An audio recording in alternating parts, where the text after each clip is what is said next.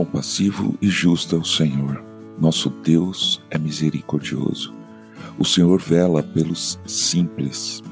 Quando eu estava prostrado, ele me salvou. Salmo 116, versículos 5 e 6. Bom dia, bem-vindo, bem-vinda ao podcast Célula Metanoia Devocional. Vamos alinhar logo cedo nossa mente com a mente de Cristo? Eu tive um sensei de judô quando eu era garoto, um senhor já com certa idade, que era japonês mesmo. Ele viveu toda a infância e juventude no Japão. Uma vez ele nos contou que aprendeu a ter poucas coisas na vida. Tudo o que ele tinha de importante, como documentos, lembranças, poucas coisas, ele deixava em cima de um pano dentro de um armário. Como lá há muitos terremotos, se acontecesse qualquer coisa, ele disse que ele corria, pegava esse pano, fazia uma trouxa e saía correndo. Eu lembrei disso porque ontem à noite, perto das 22 horas, teve um pequeno tremor de terra na minha região. Bem pequeno mesmo, 2.9 na escala Richter. Eu ouvi só barulho, como se fosse um caminhão grande passando perto, mas eu continuei o que eu estava fazendo, que era dormir. Na verdade, se minha esposa não falasse disso hoje de manhã, eu nem lembraria, porque eu não me dei conta que era um, um abalo sísmico. Mas aí, ao lembrar do meu velho sensei, eu pensei: o que aconteceria se fosse um terremoto maior?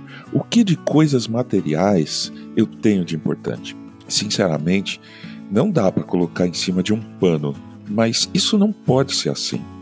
Devemos levar uma vida mais simples, Leonardo da Vinci, um dos maiores gênios da humanidade, inventor, pintor, escultor e tantas outras coisas, disse um dia: a simplicidade é o último grau de sofisticação. Leonardo da Vinci falou: a simplicidade é o último grau de sofisticação.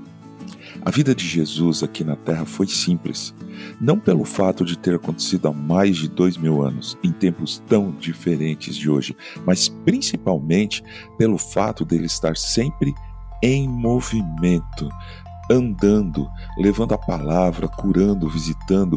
Ele e os discípulos eram chamados de os do caminho.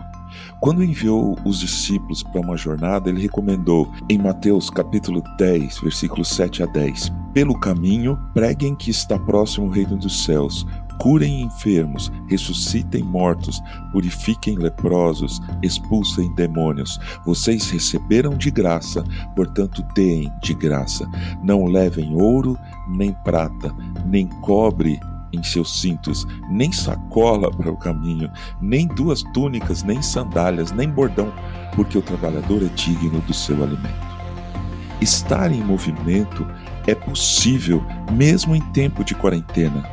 O ponto é levar a mensagem do reino de Deus. E quando estamos em movimento, peso extra só atrapalha. Senhor Deus, muito obrigado por mais um dia, Senhor, que está começando. Meu Pai, abençoa nossas vidas, a vida de cada um aqui que está ouvindo, nos dê sabedoria, saúde, paz nesse dia que está vindo. Ensina-nos a sermos simples, de acordo com o teu coração. Em nome de Jesus. Amém. Ajude a espalhar a palavra de Deus, a seara é grande. Compartilhe esse áudio meu nome é João Arce e este é o podcast Célula Metanoia Devocional. Que Deus te abençoe e te guarde, hoje e sempre. Amém.